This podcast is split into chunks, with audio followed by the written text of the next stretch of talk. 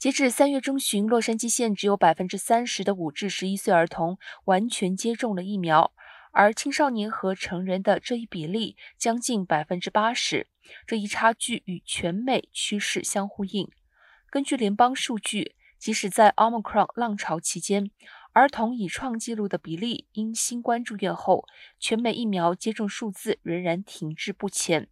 凯撒家庭基金会在全美范围内进行调查中，超过三分之一的父母表示不会让五至十一岁的孩子接种疫苗，其他人则表示他们会先观察，或者只有在需要时才为他们的孩子接种疫苗。